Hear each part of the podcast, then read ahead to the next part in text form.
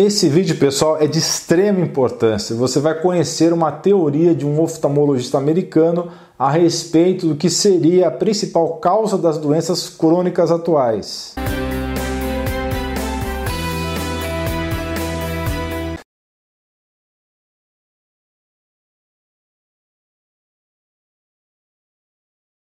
Pessoal, somente um quarto das pessoas, 20% que assistem os vídeos se inscrevem. Mas por que você deve se inscrever? Que tal ter acesso a mais de 600 vídeos do canal de saúde mais completo e diversificado do Brasil? E que tal ser avisado sempre que um novo vídeo sair ativando o sininho? Dê um presente para você e sua família para que vocês atinjam excelência em saúde. Bem, o que, as doenças cardíacas, câncer, pressão alta, derrame ou AVC, diabetes, obesidade, síndrome metabólica, doença de Alzheimer, degeneração macular e outras doenças crônico-degenerativas da sociedade atual têm em comum? Todas elas aumentaram em quantidades chocantes nas últimas décadas e todas elas estão ligadas ao consumo de óleos de semente ao longo desse vídeo, entendam que quando eu me referir a óleos vegetais, a não ser que eu explique ou avise o contrário, eu vou estar falando de óleos vegetais poliinsaturados, processados, ômega 6, extraídos de sementes e com adição de gorduras trans. Então eu não vou estar falando de óleo de coco, abacate ou oliva, ok? Há aproximados três anos eu publiquei um vídeo sobre a causa de 70% das doenças, a síndrome metabólica.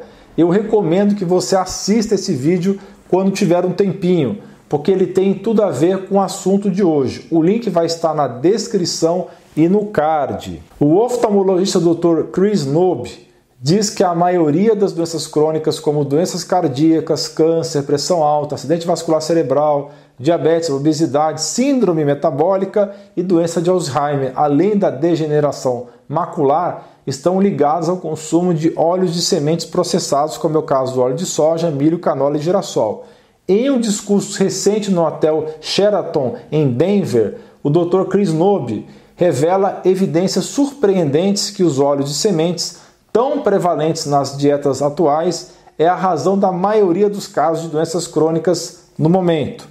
Ele é o fundador da Cure AMD Foundation, sem fins lucrativos, dedicada à prevenção da perda de visão por degeneração macular relacionada à idade. Ele é um ex-professor emérito do Centro Médico da Universidade do Texas. Sua pesquisa indica que o alto consumo de óleo ômega 6 das dietas atuais é o principal fator unificador das doenças degenerativas crônicas da civilização moderna.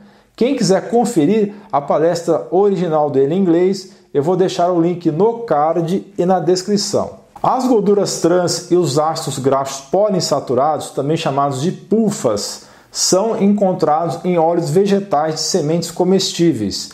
E, em termos históricos, são uma invenção relativamente recente. Exemplos incluem os de semente de algodão, couza ou canola, girassol, farelo de arroz, soja e milho.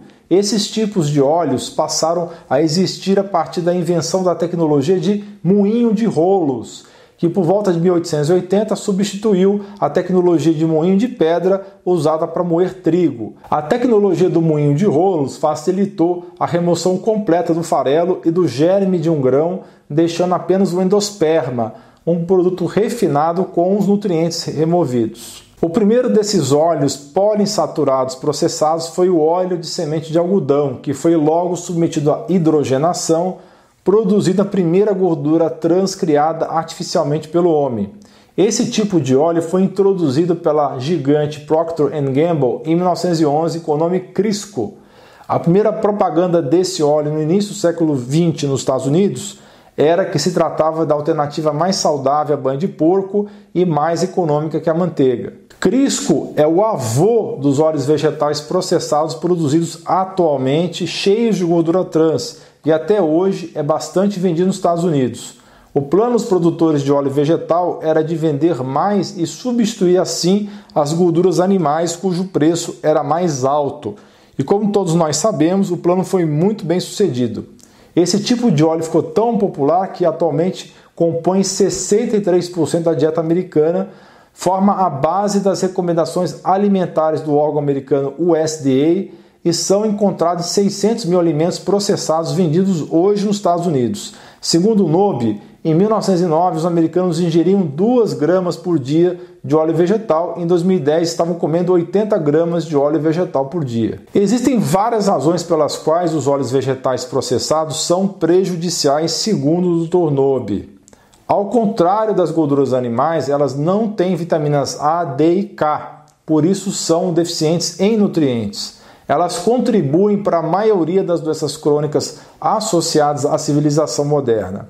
E os PUFAs, os óleos processados vegetais, também contribuem para a epidemia da obesidade. Os 80 gramas de pufa por dia que os americanos estão comendo agora somam 720 calorias de snob, o que significa que um terço das calorias das pessoas está saindo das fábricas de óleo. Você está vendo aí na sua tela os números comparando as doenças crônicas do início do século em relação aos dias atuais, do início do século 20. Muitos podem argumentar que essa diferença se dá por conta de que naquela época remota as pessoas morriam bem mais jovens e, portanto, de doenças infecto-contagiosas. Mas acho que somente isso não explica os números que está vendo aí na sua tela.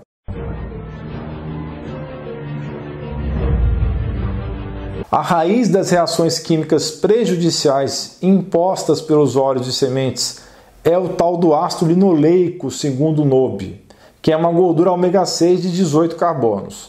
O ácido linoleico não confunda com linolênico ou com clá ou glá, é o ácido graxo principal encontrado nos pufas e representa cerca de 80% do total. As gorduras ômega 6 devem ser equilibradas com as gorduras ômega 3 para não serem prejudiciais e o equilíbrio ideal seria de 1 para 4, 1 ômega 3 para cada 4 ômega 6. A maior parte das dietas atuais é de 1 para 20, 20 vezes mais ômega 6 do que 3. A maioria desse ácido linoleico, quando oxida, desenvolve hidroxiperóxidos lipídicos, uma forma de radical livre que leva à disfunção mitocondrial, base de todas as doenças crônicas. Os metabólitos oxidados do ácido linoleico são uma tempestade perfeita. Eles são citotóxicos, genotóxicos, mutagênicos, carcinogênicos, aterogênicos e trobogênicos. Isso segundo o NOB. Calma, esse monte de palavrões significa que eles inflamam e matam as células, geram câncer, formam placas nas artérias e coágulos ou trombos. Isso é responsável direto por derrames, infartos e disfunção erétil. O diabetes, a resistência à insulina e a síndrome metabólica tornaram-se epidemias desde que a dieta dos Estados Unidos se baseou nos PUFAs Estima-se que quase 70% dos americanos estejam com sobrepeso ou obesos e uma quantidade substancial esteja com problemas metabólicos. Isso não é diferente no Brasil. Isso coloca as pessoas em risco de muitas doenças crônicas associadas à resistência à insulina, do câncer até a doença de Alzheimer. A resistência insulínica associada ao estresse oxidativo impede que as pessoas usem as gorduras como fonte de energia. E o indivíduo só ganha peso e acumula gordura e fica totalmente dependente de carboidratos para o metabolismo. Os habitantes de Tokelau, que são ilhas que ficam entre o Pacífico Sul, entre o Havaí e a Austrália, comem uma dieta quase exclusiva de coco, peixe, tubérculos ricos em amido e frutas. Entre 54% e 62% das suas calorias vem do óleo de coco, que contém a tão demonizada gordura saturada. No entanto, um estudo com homens de Tokelau com idade entre 40 e 69 anos descobriu que eles não tiveram ataques cardíacos, obesidade ou diabetes. Eles eram fantasticamente saudáveis, segundo Nobe. Quer se trate de estudos com animais ou em pessoas, pelo menos 80% da obesidade e doenças crônicas nos países ocidentais vem de alimentos processados. É impulsionado por óleos vegetais e gorduras trans. Portanto, fique longe de restaurantes de fast food e evite comer frituras fora de casa, porque certamente eles só vão utilizar óleo de soja ou de milho. Como eu já falei nesse vídeo no card e na descrição, o LDL colesterol não é de fato vilão. Ele tem importantes funções no organismo reduzir a carne vermelha e a gordura saturada além de comer mais óleo vegetal, pode causar a queda do LDL, porém esse LDL vai ser altamente suscetível à oxidação. É o efeito da oxidação do LDL que desencadeia a resistência à insulina e problemas relacionados, incluindo as doenças cardíacas, algo que os exames de LDL comuns não vão detectar. Comer gordura saturada, por outro lado, pode até aumentar o seu LDL, mas essas partículas de LDL vão ser grandes, flutuantes e macias não sujeitas à oxidação e não vão causar danos arteriais.